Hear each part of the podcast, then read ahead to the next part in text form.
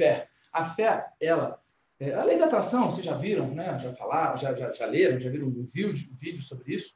Ela é fundamental e, é, e ela existe, é importante. E a fé, ela traz para você uma liberação hormonal também.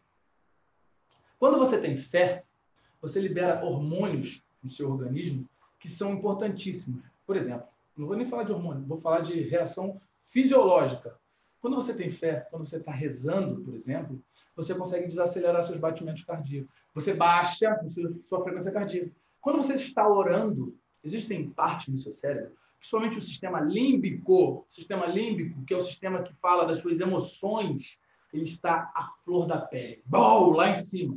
Esse sistema faz com que você tenha uma liberação hormonal prazerosa, ocitocina, outro, outro hormônio que é liberado quando você tem fé. A fé gera amor.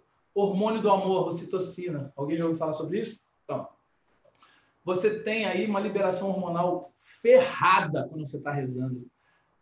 Entra no estado, de, estado estável ali, tá? De frequência cardíaca baixa. Você libera é, hormônios como serotonina, né?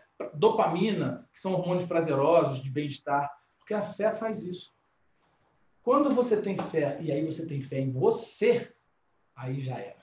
Se a fé em Deus também te move, por que a fé em você não te move? Se você é a ferramenta fundamental para fazer essa mudança na sua vida. Então, assim, existe uma reza para quem quer atividade física. Sabia? É, existe.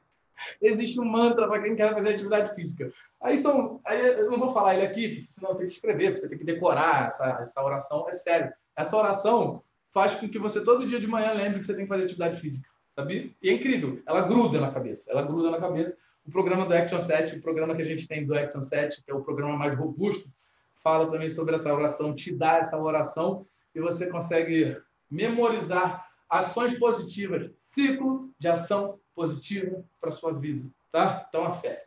Tenha fé em si mesmo.